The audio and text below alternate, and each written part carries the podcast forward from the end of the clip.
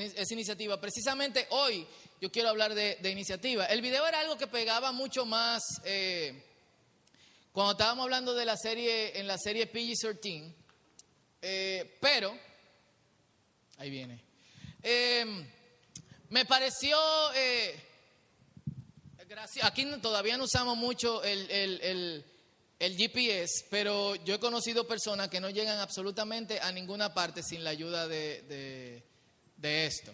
O sea, es imposible.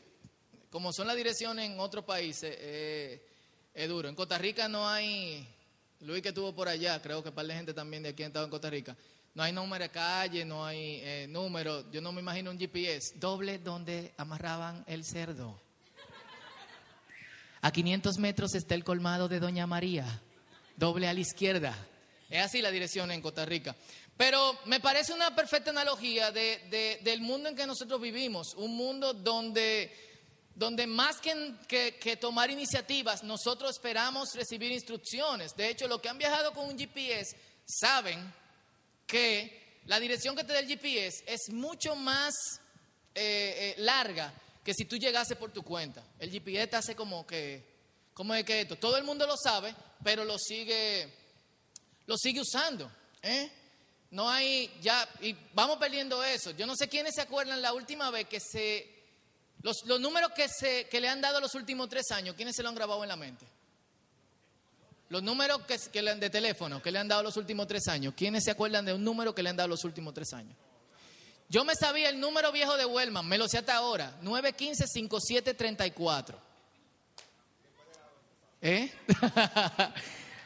Sin embargo, Wellman hace dos años cambió de número de, celular. Yo no me sé el número de Wellman. Yo no me acuerdo la última vez en que yo hacía el esfuerzo por recordar, valga la redundancia, la redundancia, el cumpleaños de alguien. Gracias a Facebook, todo el mundo se acuerda. ¿eh? Yo a veces me siento hasta indignado. Hay, mañana que yo me levanto y es como un ritual, miro la cuestión de Facebook y digo, yo no quiero felicitar a nadie. Era más, pero tú podías decir, no, no hay cumpleaños. O sea, vivimos bajo, bajo esta estructura donde esperamos recibir instrucciones para todo y de hecho nuestra memoria guarda poco. No sé qué, se va, qué va a significar eso, no soy biólogo ni nada eh, por el estilo, pero realmente eso sí nos lleva acentuar sobre algo que ha pasado con nosotros desde hace muchos años, el no tomar iniciativa, el esperar recibir instrucciones para nosotros hacer algo.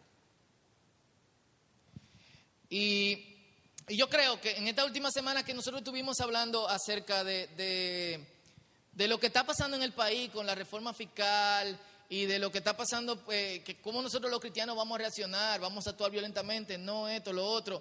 No se preocupen, no voy a hablar de de eso. Hubiese sido muy bueno tener a Don Bienvenido, que iba a hablarle de una perspectiva eh, periodística, política, algo que él es bien conocedor, aparte de, cristiano revolucionario desde que lo conocemos. Eh, para lo que tuvimos en la, en la ADE, pero una de las razones por las cuales el cristiano no conoce su compromiso social, ni sabe actuar eh, como ente dentro de la sociedad, es porque nosotros dentro de la iglesia no se nos enseña Dije que homosexual fue, algo así, está todo el mundo riéndose. Social. Bueno, hay muchos cristianos que no conocen su compromiso sexual tampoco. ¿Eh? Eh, una de las razones por las cuales los cristianos no saben cuál es su compromiso social o cómo actuar, o por lo menos no tienen una buena excusa para decir yo quiero hacer esto, yo quiero hacer eh, lo otro, es porque incluso aquí dentro de la iglesia nosotros no se nos enseña a tomar iniciativas. Todos nosotros estamos aquí esperando instrucciones, alguien que nos diga cómo ministrar, cómo hacer, cuándo es que nosotros podemos levantar la voz y cuándo no, si tú tienes cierta capacidad o si tú no la tienes. Y hemos llegado al punto que nosotros ni siquiera queremos averiguar de qué forma nosotros podemos contribuir o de qué forma nosotros podemos colaborar. Y la iglesia, como todos los espacios en que estamos en la sociedad, eh, como todo lugar en que estamos en la sociedad, muchos de nosotros lo que estamos haciendo es ocupando un espacio.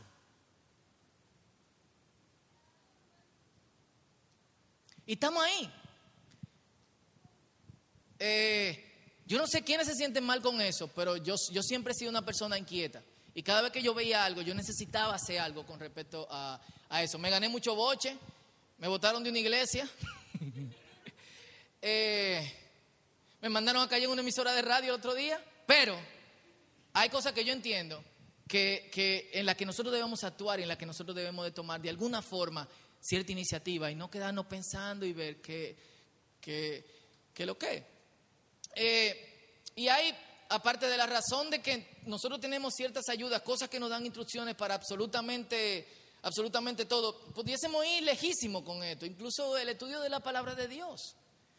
¿Cuánta gente no le dicen, esto es lo que hay, y se queda con eso y no sale de ahí? ¿Cuántas personas ustedes no conocen que están en un error bíblicamente? Y es simple, es sencillo, solamente tienen que abrir la Biblia. La misma Biblia que dicen que leen, pero no, no la hacen. Craig Rochelle, pastor de Life Church TV, dice que la generación actual ha sido afectada por la meritocracia. Nosotros somos la gente que creemos merecer todo. Y él pone un ejemplo, él pone el ejemplo de su hijo. Su hijo tiene un equipo de fútbol, él, él ayudaba como coach dentro del equipo de fútbol, iba a todos los juegos. Ellos perdieron todos los juegos, todos. Y llegaron a su casa el niño llegó a su casa un día con un trofeo. Y el papá le dice, eh, ustedes perdieron todos los juegos. ¿Por qué le dieron un trofeo? Bueno, porque éramos los segundos buenos. Y él le dijo, no, ustedes eran malísimos. Ustedes no anotaron ni siquiera un punto nunca. Tú tienes que buscar otro deporte que hacer.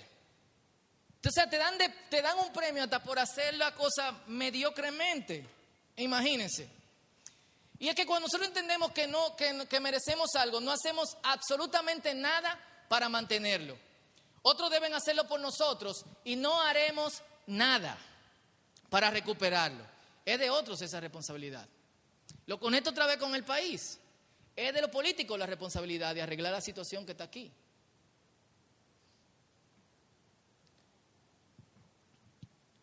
O Simplemente dejamos que otros hagan ese trabajo. Después de todo, ganemos, perdamos, tendremos algo. Eso nos deja con no saber cómo actuar si no nos dan las instrucciones. Yo le doy un ejercicio sencillo. No lo hagan porque no es muy cristiano, pero si lo hacen, algún día se descarrían por cinco minutos y lo hacen, ustedes van a observar que pasa esto. Vaya a McDonald's, cómprese y lleve en su, en su eh, es más, compre una papita y cómprese un, ¿cómo se llaman la batida que no son los, lo, lo, cómprese un McFlurry. Agarre cinco papitas y métale en el McFlurry. Sumérjala ahí. Vuelva al counter y dígale, yo no puedo tomar ese McFlurry. Y la jeva le va a decir, ¿por qué? Ese McFlurry tiene cuatro papas ahí adentro. Tranquilo, no es por eso. Hay gente que come papa con, con, sonde. ¿Tú sabes lo que la jeva te va a decir? No, no, pruébalo, full. Oye, una vez yo metí una tapita en un, en un vaso de refresco de, en Burger King y dije, mi refresco tiene una tapita. Ok, señor. Ni siquiera, ellos ni siquiera averiguan porque no han recibido las instrucciones para, para eso. O sea, vivimos en ese tipo de sociedad donde la gente ni siquiera quiere discutir, no quiere saber o lo que sea. Ok, no tenemos instrucciones para eso. No hay dentro del manual que un tipo meta tres papitas y cómo responderle a eso. Entonces, se la devolvemos. Entonces, lo que queremos, lo que necesitamos y lo que debemos tener, en vez de gente que está todo el tiempo siguiendo la cuestión como si nada estuviese pasando, sin tomar ningún tipo de iniciativa, es gente que piense, es gente que provoque aunque usted no lo crea, es gente que se preocupe. ¿Y por qué esa gente tiene que ser otra persona? Esa persona, esa persona puede ser tú. Cristo pensó la iglesia para que sea de esta manera. Un lugar donde todos podamos de alguna forma eh, contribuir. Y yo quiero que, que leamos dos versos que tiene que ver con el ejercicio de los dones. Yo no me voy a meter muy full en la cuestión de los dones. Vamos a leer 1 Corintios 12, primero los versos 6 al 11 y luego los versos 27 y 28.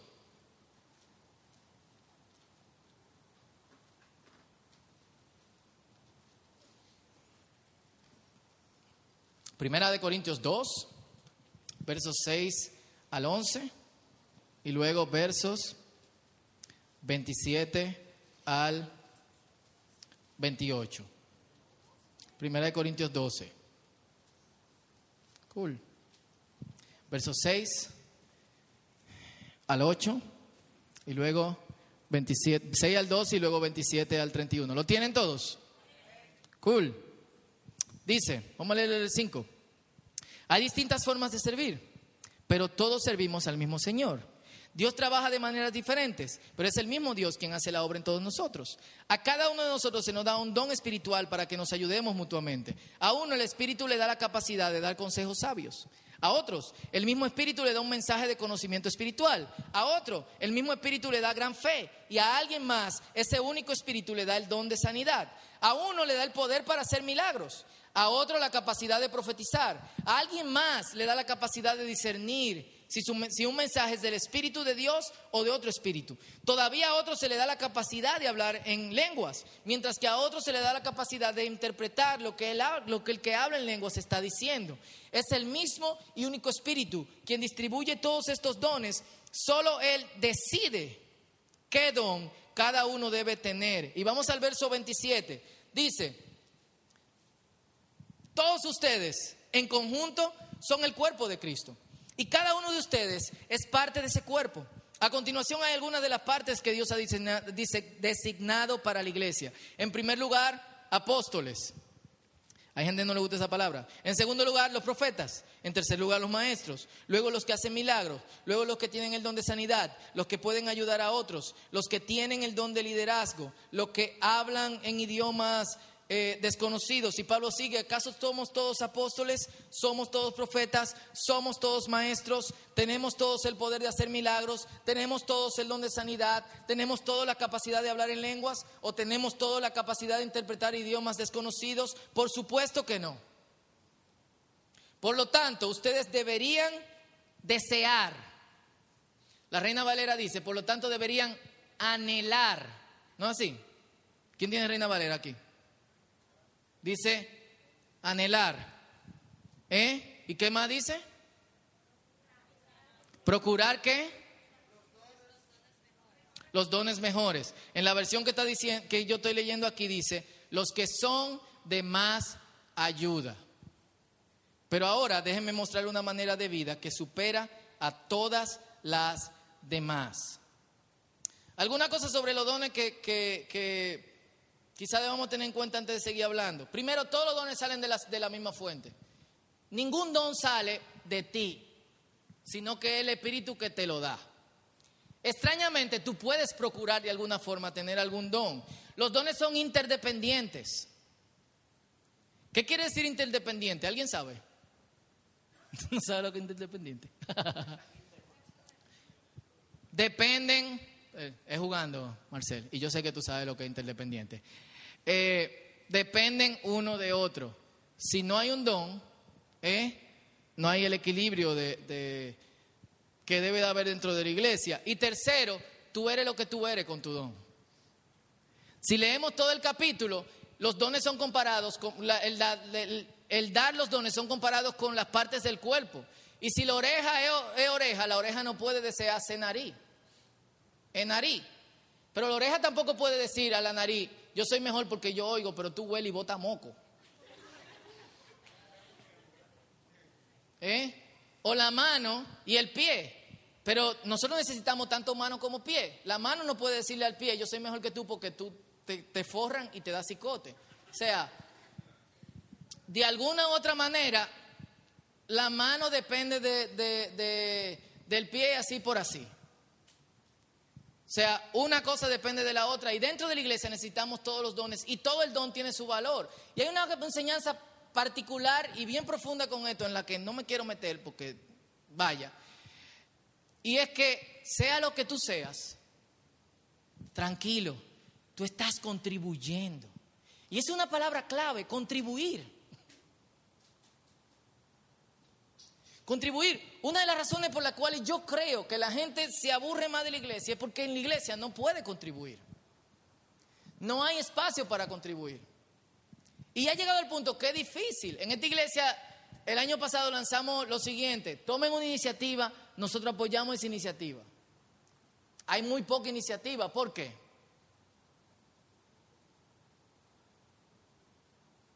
porque no se nos ha enseñado a contribuir. Simplemente se nos enseñó. De hecho, esta es la frase más famosa. Yo voy a la iglesia a recibir. Pero ese no es el punto y por eso es que llega un punto donde ya tú no puedes recibir más. ¿Qué más tú puedes recibir? No hay nada más. La cuestión es, ¿qué tú estás esperando? O sea, la palabra dice, se te dieron los dones. A cada uno se le dio. Y no solamente eso, si tú no lo tienes, procúralo. ¿Qué tú estás esperando? La oportunidad.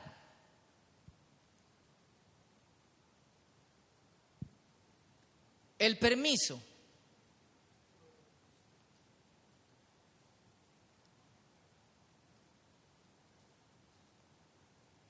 ¿Qué yo estoy esperando para poner la mano a la obra con lo que Dios ya me dio?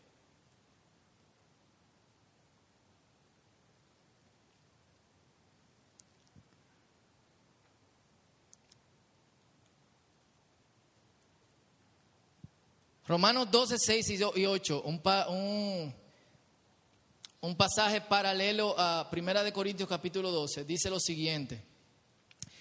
Lo pueden leer aquí. Dios en su gracia nos ha dado dones diferentes para hacer bien determinadas cosas. Y Pablo no procede a hacer una lista. Esto es lo que Pablo dice. Por lo tanto, si Dios le, dio la capacidad de profetizar, profetice. Habla con toda la fe lo que Dios te ha concedido. Si tu don es servir a otros, ¿qué tú estás esperando? Sirve. Dice, y sírvelos bien. Si eres maestro, enseña bien. ¿Qué estás esperando? Yo estoy esperando que me asignen un grupo a quien enseñarle. abre la puerta de tu casa, arma un grupo, enséñale a alguien.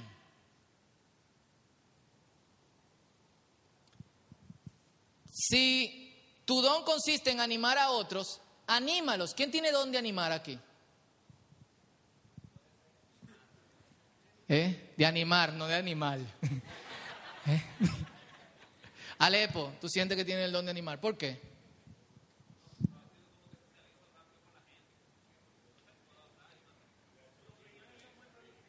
¿Eh? Sí. No, pero hay gente que tiene esta, esta, esta capacidad, pero no lo consideran como un don. Hay gente que cuando tú hablas con ellos, tú sientes que, wow, tú te sientes como que hay otros que tienen el don de aplastar.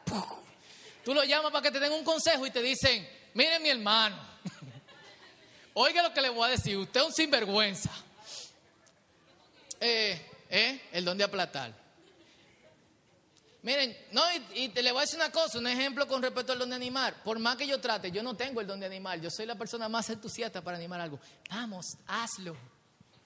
Y lo digo con tanta fe que tú me crees. O sea, no hay forma de que yo anime. Y cuando yo trato de animar, creen que yo le estoy diciendo un boche. El otro día yo estaba animando a Noel y ella me dijo, pero no me hable mal. Y yo, mi amor, yo no te estoy hablando mal, te estoy animando. No. Y yo, mira, lo que pasa es que los dominicanos hablamos como peleando. Y tú sabes que en Argentina hablan más al paso y más cosas y qué sé yo cuánto. Si tu don es dar, puede con generosidad. Si Dios te ha dado la capacidad de liderar, ¿qué tú tienes que hacer? Lidera. Y no solamente eso, dice, toma tu responsabilidad en serio. Y si tienes don, don de mostrar bondad a otros, o sea, hayas tú un don de ser bueno, esa gente que usted llama, él es tan bueno. ¿Eh? ¿Eh? Esa muchacha que dicen, yo, yo estaría con él, pero él es como muy bueno. Oye, qué paradoja. Tiene que tener cierto ingrediente de malicia el tipo. Tigueraje. Es más, tal que está afuera dice, tú ves, yo no la veo a ella con él porque es que él es muy bueno. ¿Tú entiendes? ¿Eh? ¿Eh? tiene mucha milla la muchacha. Si Dios te ha dado la capacidad de mostrar bondad a otros, hazlo con gusto. Qué loco, el que tenga la capacidad, que la use.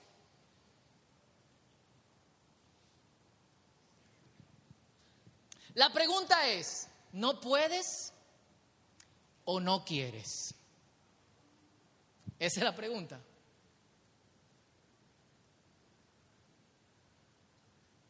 Esa es la pregunta.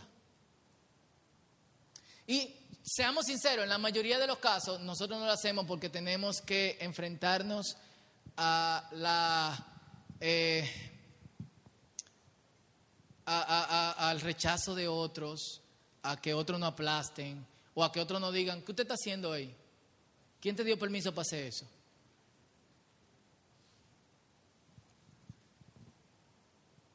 O sea, ¿qué pasó con nosotros?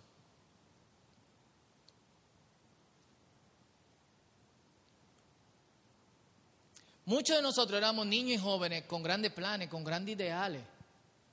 De hecho, no voy a hablar de nadie que está aquí, pero me he sentado con gente que cuando tú te sentabas con ellos, tenían ciertos planes para la vida y cuando tú ahora lo ves, tienen como que la cabeza agacha, como dicen en, Argentina. Y ustedes saben que los niños pueden hacer cualquier cosa, excepto volar.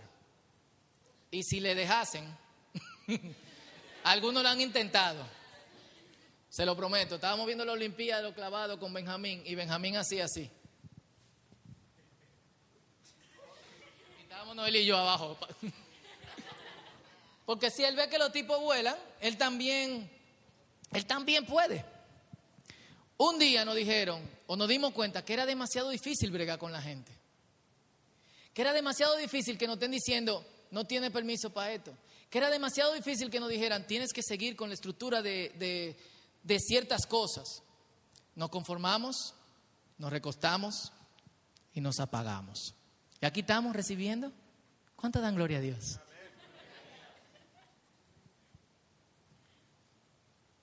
Wow. Yo creo que no hay algo más inhumano que no pueda pasar que, eso.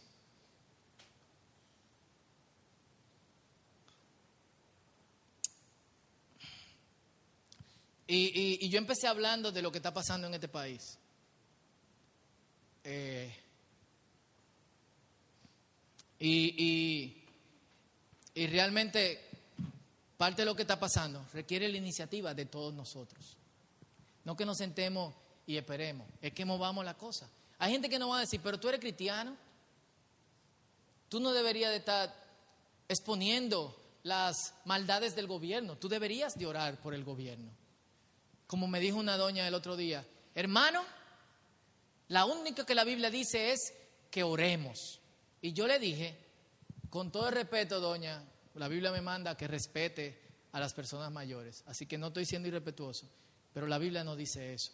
Si Moisés, si Dios que se le apareció a Moisés le hubiese dicho, Moisés, plántate con todo el pueblo de Israel y haz un culto de oración frente a Faraón hasta que yo responda hasta donde yo sé, todavía estuviesen en Egipto. La guerra de ahora no fuese contra Palestina, sino fuera contra Egipto. Moisés oró, pero Moisés fue donde Faraón y era incómodo. Faraón decía, ¿quién te está dando el permiso de eso, Moisés? Dios. ¿Y quién es Dios? Y cuando Faraón le iba mal, decía, ok, Moisés, ven, te voy a dejar salir. Y después decía, no te doy permiso. Y Moisés volvía, hasta que pasó. Y eso es lo que nosotros necesitamos. Cool. Y, yo creo que, eso es parte de, la capacidad que Dios nos da. Al que se condena en la parábola de los talentos, no fueron a quienes arriesgaron el talento al punto de que podían perderlo. Al que se condenó fue al que tenía miedo de perder el talento y lo enterró. ¿Cuántos dicen amén? Ah, no son pentecostales, digan amén y gloria a Dios y santo oh Dios. Entonces nosotros necesitamos que te pares firme. Si aquello inhumano, que seas más humano, que contribuyas, que interactúes.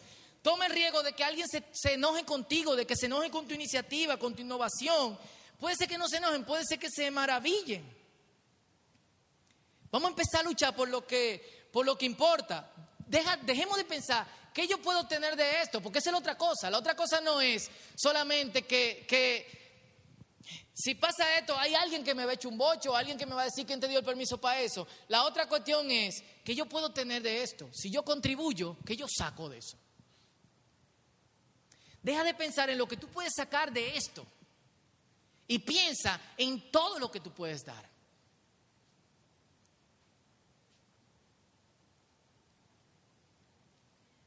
Y yo creo que es tiempo de, junto con todos los dones, pedir por la inteligencia emocional, de bregar con las situaciones difíciles, que es parte de la vida cristiana. Es parte de la vida cristiana. Háganme pasar trabajo como pastor. Inventen cosas que yo, yo tenga que decirle. Y, y ¿por qué tú no respetaste la estructura de, de esto? El círculo tiene estructura. Sí.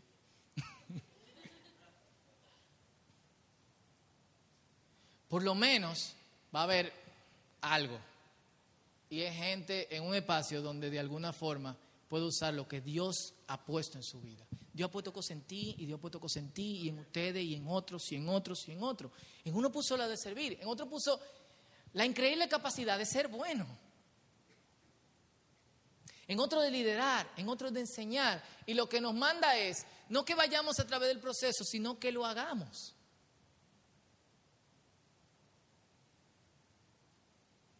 Que lo hagamos. Y, y yo creo que que si hay algo que a mí me gustaría que todos nosotros salgamos de aquí tratando de escarbar entre la cosa que nosotros soñábamos como creyentes o como persona, en lo que tú querías construir y lo que te dentro de cada una de su cabeza hay cosas que ustedes tenían y alguien lo aplastó.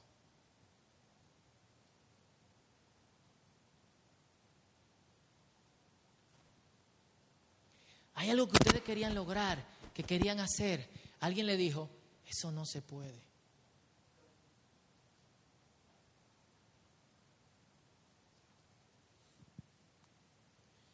Una vez, alguien quizá aquí dijo, yo tengo el don de enseñar. Y alguien le dijo, pero tú no sabes ni hablar. Y te callaste.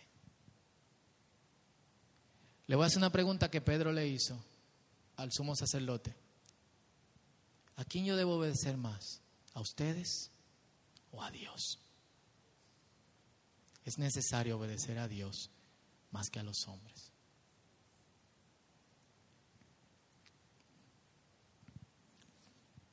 Entonces, cada uno tenemos ciertas capacidades. Nos tocan un par de cosas. Uno, algunos de ustedes la saben, desentiérrenla. Otros de ustedes necesitan descubrirla. Están muy evidentes en algunos. Pregunten. Quizá nada más vemos como, como dones gigantísimos el, el, predicar, el tocar un instrumento, el dar un estudio bíblico, el hacer tal cosa, el hacer sonido, lo que sea. Pero lo más probable de todo es que quizá lo tuyo sea simplemente dar una sonrisa. Quizá lo tuyo sea levantar el teléfono y decir, hermano, te vi como apagado en el culto. Ánimo. Quizá lo tuyo sea simplemente, hey, vi que en el baño faltan papeles sanitarios y traje dos par de papeles sanitarios para la, para la iglesia. Eh, el baño está sucio, yo quiero tomar la iniciativa. A eso que nos referimos en esta iglesia cuando decimos, no debería de haber un, que el equipo de servicio somos todos. Entonces, oremos.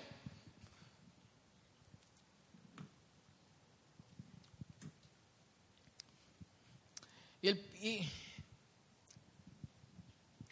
el, mensaje principal que yo te quiero dejar aquí hoy es, tú tienes algo en la mano, toma, toma la iniciativa, contribuye. Contribuye con algo. A mí me encantó lo que ustedes hicieron. Dijeron, vamos para allá el 25. Y vinieron. No coordinamos mucho, no pidieron permiso. Fue muy loco eso. Pero todo esto, y bueno, todo esto, todo, esto que estoy hablando se aplica en cualquier esfera, en tu trabajo, en tu familia, en, las relaciones de amistad, en tu iglesia.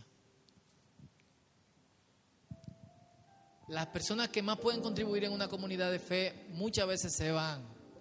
Y es porque no pueden lidiar con la dificultad que tiene que ver con que ellos están viendo un problema y eso hay que resolverlo.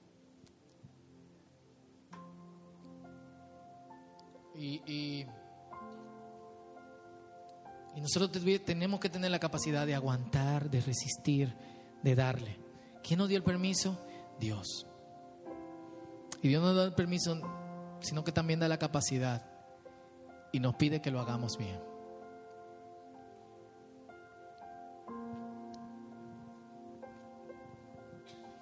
Así que tómate 30 segundos con el Señor.